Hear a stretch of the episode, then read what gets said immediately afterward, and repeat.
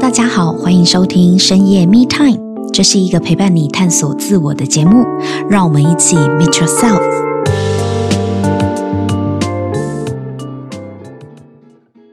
大家好，欢迎收听深夜密探，我是沐晨。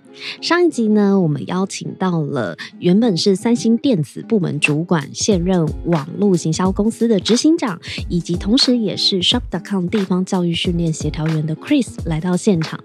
Chris 也跟我们分享到了他是如何去抉择一个要全力以赴的人生，而不愿继续再过着不踏实、只用了六七成力的生活。那在这一集呢，我们想要跟 Chris 请教的是，你离开了原本很安稳的一个主管职之后，你踏上了要前往你理想生活、自由形态、自由的工作形态这样子的一个蓝图过程中啊，你遇到了哪四件事给你最大的启发呢？让我们先来欢迎今天的来宾 Chris。Hello，Chris。Hello，大家好，我是 Chris，很开心今天来跟大家分享我的经验。Chris，我们上一集有讲说，就是你开始投入自己想要的工作，开始去做这个电商嘛，开始去卖东港的海鲜，对吗？是，这也算是一种把副业变本业的创业，算吧？对，它是从兼职开始的。嗯，那其实这是另外一个从零开始的旅程，而且每一次我们讲说要从零开始，很多人就会开始很差嘛，因为你要放掉你原本好不容易累积起来的一个小成果，你真的要投入另外一个领域，从零开始，是不是要先有什么，我才能够去做出什么样的事情？好，我想在当初这个过程。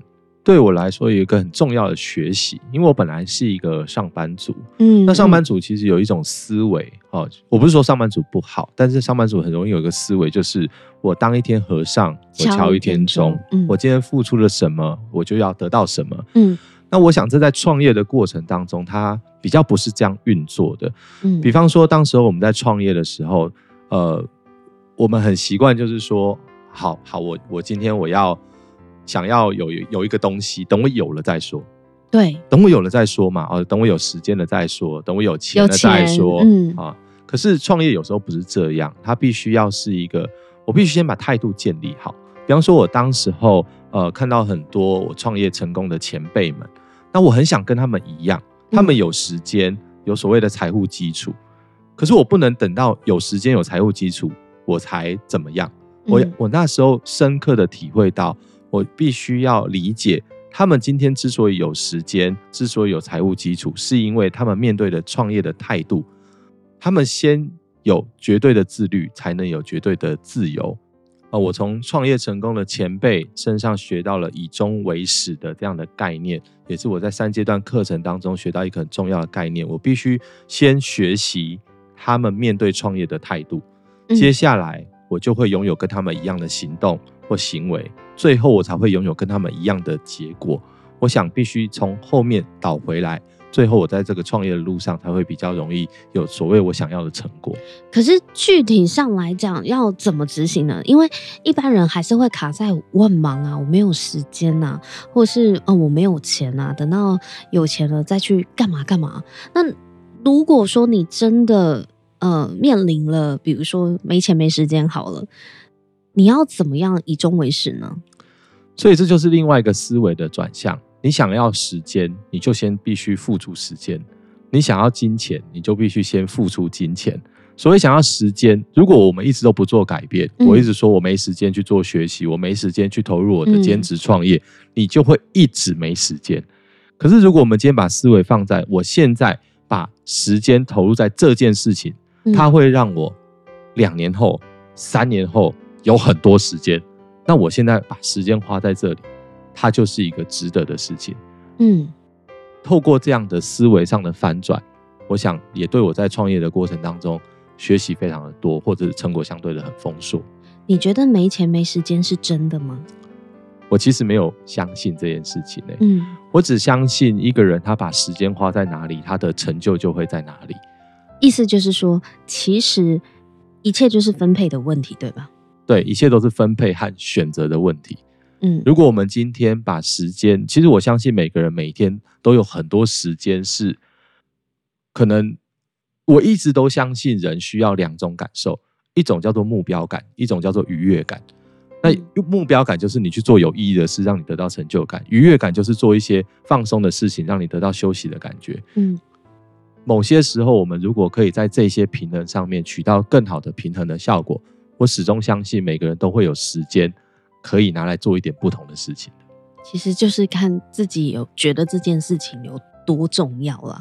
其实是，而且很多人可以理解啊，他们宁可把时间花在现在比较轻松的事情。嗯，可是我后来体认到一件事情，就是说，如果我今天每天都让自己再轻松一点，再轻松一点，未来我就会因为这些轻松付出代价。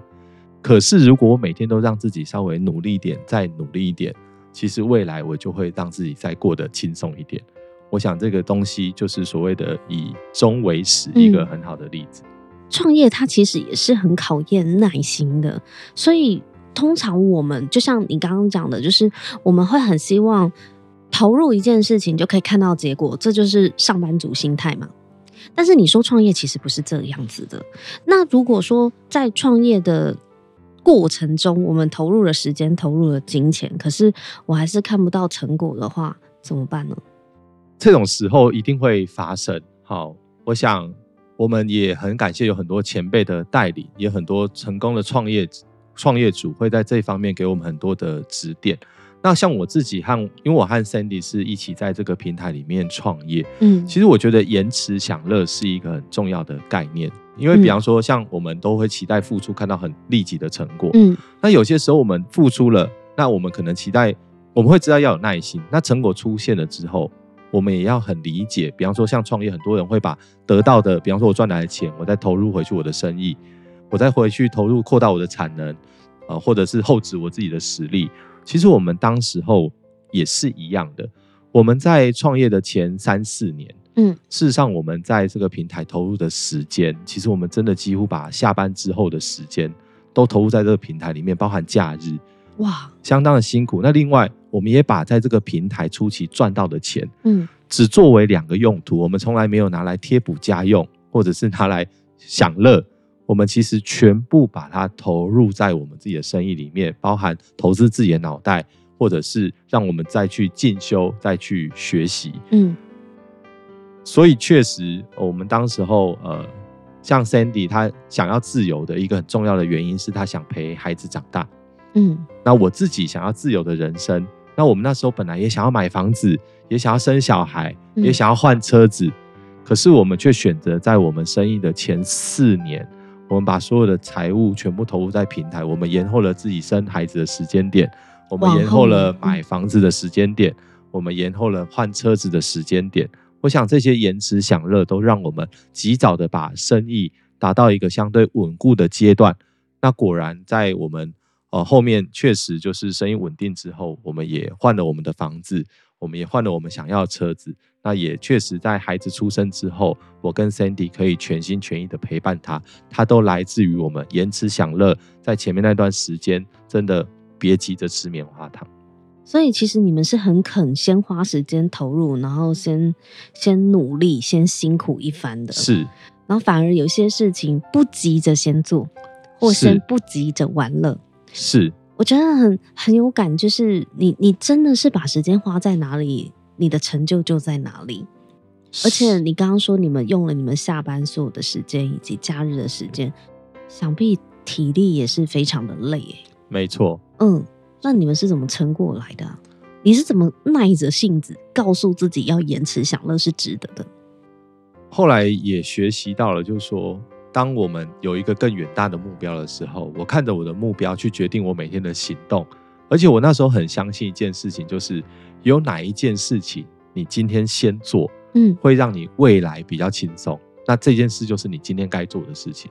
比方说，我的生意上的目标还没有完成，可是生意完成之后，它会让我拥有时间的自由，拥有财务的基础。那当我生意的目标还没达成的时候，现在每天投入时间在生意里面。它就是我该做也是最重要的事情。嗯，因为我们你你有先后顺序的这个排序，对不对？当然，因为目标还没有达成。嗯哼哼，所以你其实是很清楚你人生中轻重缓急的事情。我想这也是一种你说清楚也好，不清楚也好，或许我在现在这个当下，我也没有真的很清楚我最重要的事情是什么。可是，在当年我们真的全心在为生意打拼的时候，最重要的事情就是把生意经营好，对，经营到一个程度，嗯，呃，让我可以稳定的生活。好，那 Sandy 的目标就是有稳定的经济基础，让他可以全心全意的陪孩子。嗯，因为我们也看到很多的家庭主妇，其实孩子生了之后，其实你说。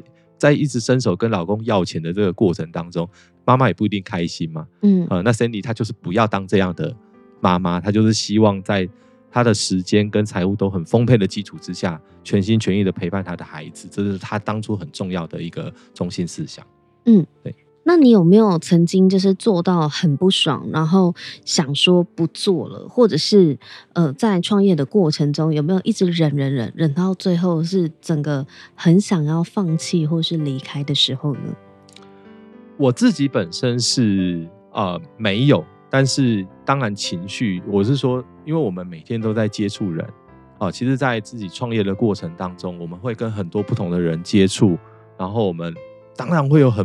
不爽的时候，当然会有很多情绪上的起伏。可是，我想回归到三阶段课程学习到的东西，我用我的目标、我的愿景来决定我的行为，而并非我的情绪。啊，所以像我自己本身，我试着去解读发生在我人生当中、在生意当中的每一个讯息。嗯，好，那这种解读其实我觉得蛮重要的，就是你怎么去正面的解读每一件事情。好，比方说，像我自己在呃我们的电商的平台，其实每年哈每年在美国都有两次很大的 conference，嗯。那这个 conference 其实我们都是自费到美国去参加。在这个过程当中，其实像我跟 Sandy 原本都在外商上班，嗯，每年出国玩个两到三次，对我们来说是在稀松平常、稀松平常的事情。可是就因为经营了这个生意，那我们也都清楚，就是说好。那我要把这件事情，每年去美国半年一次的 conference，我们要把它放在心上。所以从二零一三年，当我们全心投入，准备要投入这个平台的时候，我们就真的从二零一三年开始，每半年我们就去一次美国，然后我们就把所有的旅游的经费全部都投入在生意里面，我们也不去其他的国家了，我们也从来不出国了，也不旅游了，我们就打。去美国考察生意，去美国参与 conference 这件事情，当做我们每年固定的旅游行程。所以从二零一三年两次，二零一四年我们还去了三次，二零一五年三次，二零一六年两次，二零一七年两次，持续到二零二零年的二月疫情为止，我们整整连续去了十七次的美国。这个过程当中，我们就是把我们所有的旅游经费全部都反馈到我们的生意里面，让带着我们工作团队里面更多人一起到美国看到这个生意的平台，一起学习，一起提升脑袋的质量。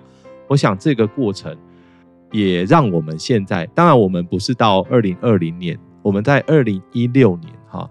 就是连续三四年，每年出国都只能去美国的情况之下，到了二零一六年，我们生意终于啊到了一个阶段，完成了我们目标阶段。嗯、那时候，我跟 Sandy 带着我的岳父和我的岳母，嗯啊一起到日本，好玩了一趟。然后当下真的其实很感动，因为已经连续四年没有去过 美国以外的国家了。然后降落在日本的时候，真的非常的感动。那反正今天的听众也很有缘啦，就是那次的日本的旅行，其实也是，嗯、呃，嗯，虽然说跟我岳父岳母一起出门，但是我们也是在那个旅途当中，呃，让我的儿子成功的受孕，所以我的儿子叫 小本丸，就是因为去日本玩，日本玩，对，好，哇，所以。你们的人生真的是很后面才去完成一些比较重大的人生阶段呢？是，对啊，你们是事业一直拼拼拼拼到一个成果之后，才决定要生小孩，生小孩，然后就去日本玩，嗯、然后就因为那时候才放松了，对不对？放松。之前去美国都无法生出本丸，之前在美国都是那个很严肃的工作出差之旅啊，是是是是是，所以到日本才轻松。对，所以这个。延迟享乐的例子，也让我们有了一个非常可爱的儿子，然后我们也非常喜珍惜他这样子。所以你跟 Sandy 是两个人本来就很目标导向吗？就这件事情啦，其实其他事情好像也生小孩这件事情也是，就是有共识，嗯啊，就是先把生意拼完。所以那时候我们也三十四五岁了。那按照他原本的人生规划，我想我们应该原本可能结婚之后，我岳父岳母就很希望我们有小孩这样子。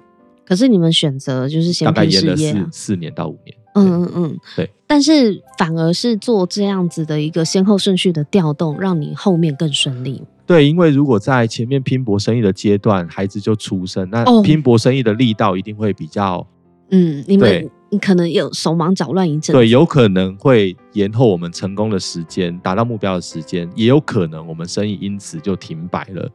啊、嗯，所以我想这样的决定虽然说延了几年，但我想我们现在可以给孩子的陪伴，给孩子的呃教育的部分，我觉得一切是很值得。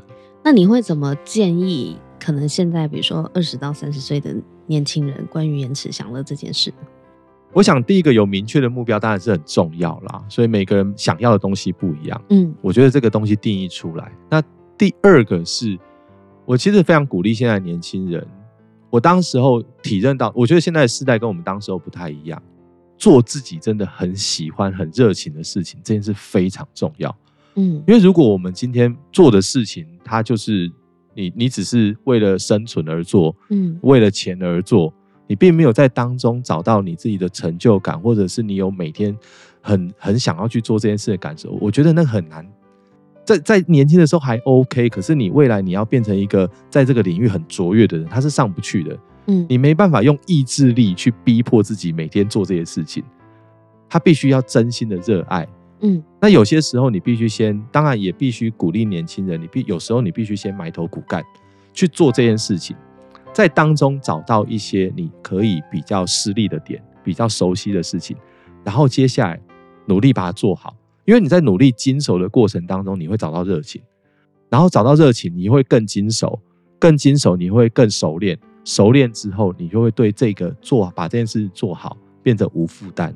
把别人觉得很不容易的事情，对你来说却轻而易举的时候，他比较容易在某个领域里面达到一个相对卓越的成果或结果。我想这是很重要的一件事情。那如果我喜欢的事情，可能它并不是符合社会的主流价值呢？现在这种年代根本已经没有这种问题了。每个人都有自己的自媒体，任何人、任何事情，包含我儿子现在。很喜欢玩宝可梦的机台，都有 YouTuber 可以透过拍摄宝可梦的机台来在这个领域发光发热。我想，在这个自媒体，在这个社群盛行的年代，我想已经没有以前这样的困扰。每个人都可以透过自身的特质，把自己活得很漂亮，去找到自己的立身之处嘛。没错。第三个是想要跟你聊聊说，就是你是否也曾经做到很不想、很不想做了，或者是觉得哎。我真的很想放弃，或是很不爽，就是中间狗屁倒灶的事情一堆。你曾经有想要放弃过吗？放弃没有，但是真的有非常的低落过，也非常的难过，这是一定的。任何的创业过程，它不会是一帆风顺的，它一定是、嗯、哎高低起伏，然后、嗯、这这是必然的。可是我想用目标愿景。去决定我的行动，而不是情绪。这是在三阶段课程给我一个另外一个非常非常重要的学习。你刚刚说用目标跟愿景对去决定你的行动对，但是很多人就是在做到，比如说可能鸟事一堆，或是压力承受到已经快要崩溃的时候，确实情绪一来很难 hold 住。哎，你是如何在就是那个当下，你用你的目标跟愿景去支持你做决定的。我举个例子，比方说，像我的工作团队里面有一位非常优秀的工作伙伴，嗯，那他本身能力非常的好，他是我的研究所的学姐。那这位学姐她其实呃，她在情绪上面啊、呃，有些时候她会相对的比较负面一点。当她在这个，比方说她在这个平台有一定的成绩之后，她其实会产生一定的影响力，嗯，可是她却。很容易的，在情绪上来的时候，他会跟我讲一些很负面的话，或者或或者是说他想要离开这个平台。对我们来说，我们会觉得我很挫折，因为我们花了这么多时间一起努力，嗯，然后我们花了这么多时间想要试着去突破这一切的困难。可是我后来就会把这个讯息，我会解读它，就是说今天他还愿意跟我讲这件事情，嗯，我就会觉得他在意，至少他在意，他才会跟我谈这件事情。如果他今天不在意了，嗯、其实我连跟他对谈的机会都没有，嗯，他就走了，对，他就走了。嗯、所以任何事情，我就会开始试着去解读，然后我就会告诉自己，我的目标是为了我在我在我的目标是为了让跟我一起合作的工作伙伴跟我一样，可以在他喜欢的时间、喜欢的地点做他喜欢的事。所以，当我今天遇到了这样的挫折，遇到了这样的情绪起伏的时候，我如果想着我的愿景是，如果他离开了，他永远没办法活出那个他最漂亮的版本。但如果我今天让他留着，不管怎么样，我只要让他不要离开这个生意，不要失败，不要离开，就等于还没成功。但他就也没有失败，也没有失败，他就有一天还有机会成为那个可以在喜欢时间、喜欢地点做喜欢事的那个他最漂亮的版本。换句话说，以现在的讲法，就是他活在他最漂亮的那个宇宙里面。嗯。那这就是我的愿景，所以当我想的这件事情，我就能我知道为何我就可以忍受任何，这就是我在任何他的负面的或是宣泄，因为我知道我为何要做这件事，嗯、我就可以忍受任何所有人对我的可能负面的情绪，或者是任何的鸟事发生。嗯，因为我知道我我的目标在哪里。嗯，你就是要支持伙伴活在他最美好的一个可能性里面。对，而且你刚刚讲的很可爱啊，就是只要他没离开，就是还没有结清嘛，也没有亏损问题，没错啊，还没有成功，但也没失败啊。其实、啊、你只要还留着，就有机会啊。因为像人生，它就是一种我我很喜欢一个概念，有一本书提到，Simon Sinek 提到的无限的思维。嗯，其实像人生、婚姻，嗯，婚姻怎么会是一个输赢的事情？如果你在婚姻永远都赢。嗯其实我觉得这个婚姻可能不是一个好的婚姻嘛，嗯，所以它概念上婚姻是一个无限的赛局，它会一直进行。就是我只要在这段婚姻当中，我们追求的是我在这段婚姻当中我能够一直有好的结果。它不是说我今天不好就代表我这辈子的婚姻都不好，嗯，我还有下个月啊，我还有下下个月啊，嗯，我还有之后，我还有明年，我可以让我的关系都变好就好了，嗯，所以。不用急于现在一时的成败，因为那不重要。因为我们看的是一辈子的人生，所以我想很多事情都可以套用在这种无限的思维里面。所以这对我在创业的过程，我也会觉得很受用。就是说，一时的失败，他只是没有成功。可是明年的这时候，假设他现在今年顺风顺水，风生水起，嗯，但他明年突然间他就说不顺利，他就离开了。那他今年这么好。有什么意义？嗯，对啊，所以很多时候我们在创业，我我觉得这种无限的思维对我的帮助也很大。一时的挫折，它并不是真正的挫折。所以其实人生跟创业一样，我们看的都是一个比较长远下来的结果，而不是只是看现在的这个成败或是挫折。没错，而且只要还愿意继续在这个局里面或这个赛道上面，其实都还是有。往好的方向的机会啊，没错。最后想要请教一下，你是否曾经很纳闷某件事情的发生，让你觉得为什么是我，或是哎怎么会这样，不如你当时的预期，或者是你当下有没有觉得很浪费时间的事情？可是经过几年之后，你终于懂了那个时候为什么发生那件事。我觉得每一件事情。这也是我在创业过程当中一个很大的学习。其实我我们在创业的历程，其实遇到了很多呃，就是非常大的，我是说很深刻的挫折或者很深刻的记忆点。嗯，好，比方说在我们创业的初期，一定会有家人反对的问题。嗯，家人为什么会反对呢？你好好的外商工作不做，然后你要去兼职创业，嗯，啊。然后一直把自己搞得那么累，把自己搞这么累，然后不断的把你赚来的钱，把你的财务又投入在美国的这个旅程当中，然后拿回什么东西呢？拿回信念，什么东西都没拿到 啊！所以家人的反对 啊，那比方说，在过一段时间，因为你带领团队，其实你一定会遇到一些组织上面的问题，比方说工作团队的伙伴，你的员，你的伙伴对你不信任。嗯啊，他可能对你不礼貌，嗯，或者是他可能呃，谁跟谁有什么组织就会有这种状况嘛，派系啊，啊派系啊，嗯、各方面的问题。嗯，然后再过来，就是在创业过程当中，其实我们曾经有一度财务是非常的吃紧，哦、因为赚来的钱跟我们原本就是，像我在离开韩国公司的正职工作之后，嗯，我完全没有正职收入，可是我们还是两个人持续的到美国去进修，我们自己的家庭也有费用。我们那时候是租，你你那时候不就是靠那个嘛电商的那一块？但没有这么好啊。啊是啦，所以财务曾经有一段也非常的吃紧啊。我印象很深刻，我曾经在呃那时候还叫环亚百货楼下有一个无印良品，嗯，然后我那时候只是为了要买一本无印良品的笔记本行事历，嗯，两百六十元，嗯，我买完之后我的户头没有钱嘞，就两百六十元，然后我印象好深刻，然后我就想说。我们以前在外商上班，怎么会把自己搞到这么惨？嗯嗯，就是为了为了一个生意，然后把自己搞到这么惨。然后那因为那天我印象太深刻了，我两百六十元付完，我就没有钱了，我就要等下个礼拜钱进来之后，我才有生活的费用。所以财务曾经很吃紧，时间曾经很吃紧。然后接下来在经营生意的过程当中。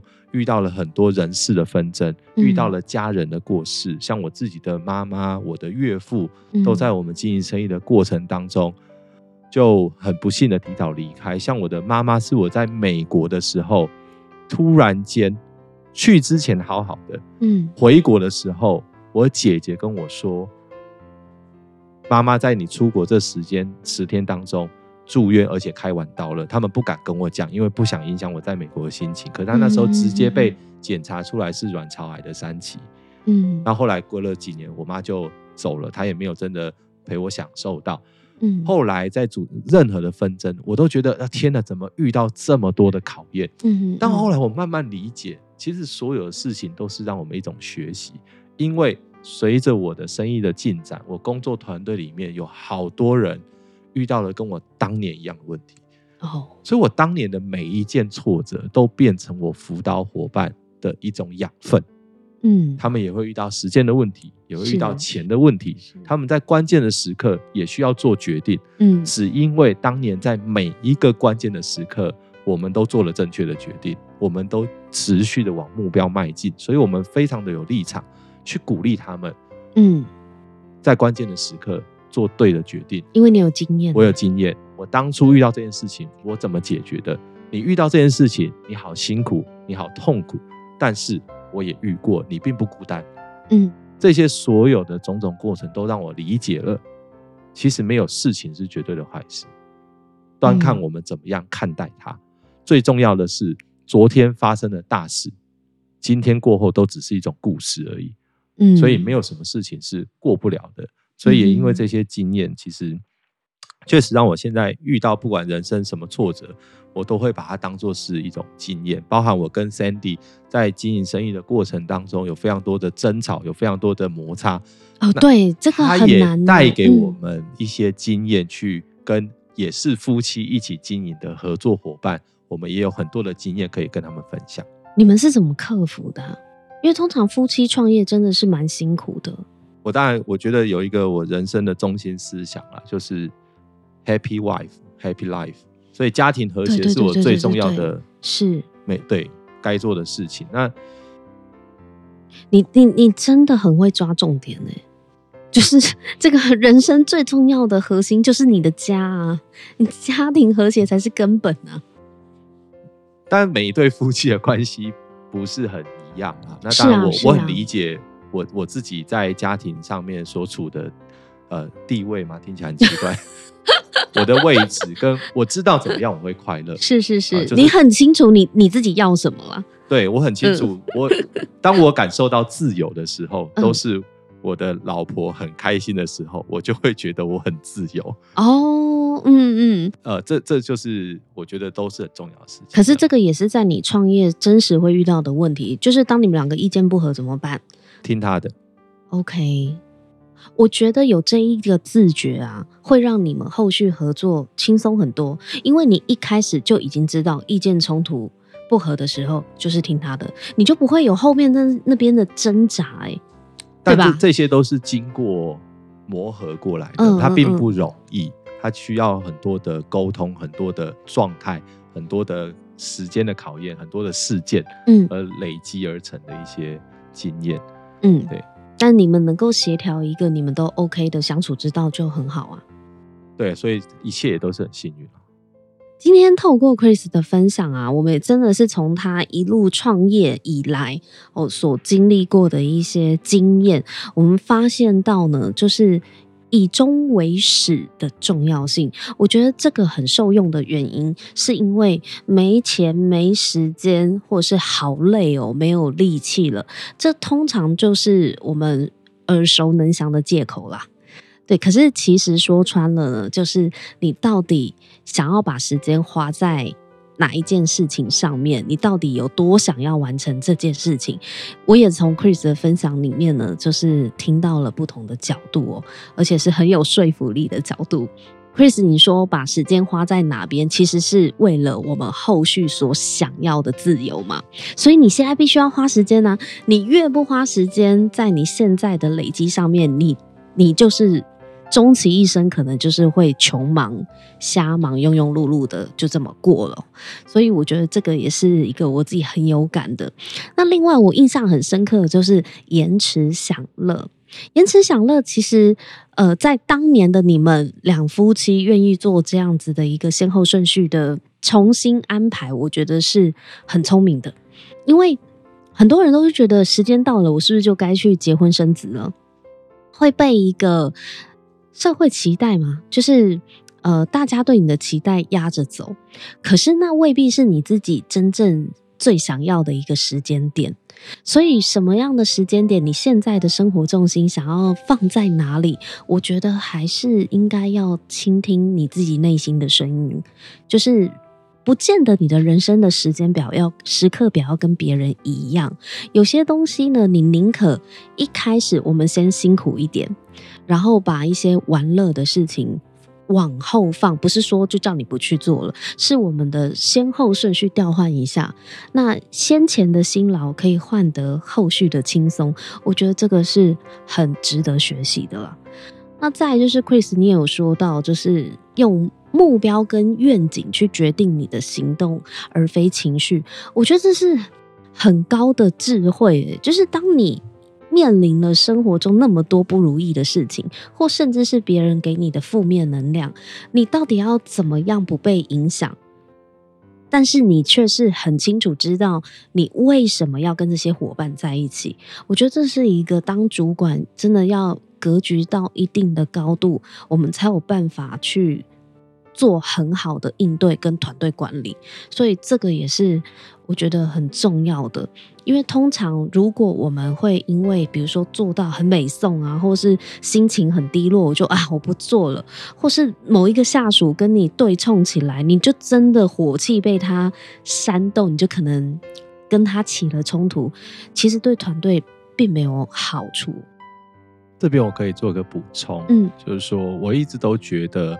爱的相反，嗯，不是恨，我觉得是冷漠，嗯，所以当面对这种情绪，其实我通常都会把它解释成在意，在意啊，在意才会有情绪，如果他不在意了，就只有冷漠而已。他就不闻不问啊，不听不管。是，所以如果能这样想，其实我相信面对这这些沟通啊、关系上面的问题，我自己都是这样子去告诉我自己的。而且我很喜欢你讲的，只要人没退场，就没有获利了结。我们还没成功，但也没有失败。是，这是一个非常正面的一个角度，很乐观。那再来就是你有说到，你其实。这一路以来，你也遇过非常非常多的挫折啊，伙伴之间的争吵磨合，然后跟老婆之间，甚至自己的妈妈，还有家人的一些呃遗憾嘛，离世的遗憾。可是这些都没有没有让你退缩跟放弃过，你只是可能当下你真的遇到这些事情的时候，你也很难过。可是事后想一想，就因为你经历过这么多的风波，这么多的风雨，所以在你在现在指导你的团队的时候，这些都成为你指引他人的养分。我觉得这个很很感动诶，就是原来我们所经历过的可能一些不幸的事情，其实是让我们有所学习跟成长。那我们为什么要学习成长？就是有一天我们会因为这样子，再帮助到其他更多的人。我想这个也是深夜密探 Podcast 的一个做节目的核心价值啊，就是我们每一集呢，我们都有访问到不同的来宾，那借由这些来宾的分享，他们的生命故事。或许也默默的支持到正在收听本节目的听众们。那如果有支持到你的人生有往前进一点点，或者是有不同的灵感，对我们来讲，这就是我们做节目非常大的满足跟成就了。好，那今天呢，也非常谢谢 Chris 跟我们分享这么多他创业历程中不同的。经验跟带来不同的体悟哦，那我们再次谢谢他。那今天就先跟大家分享到这里喽，我们下一集见，拜拜，拜拜。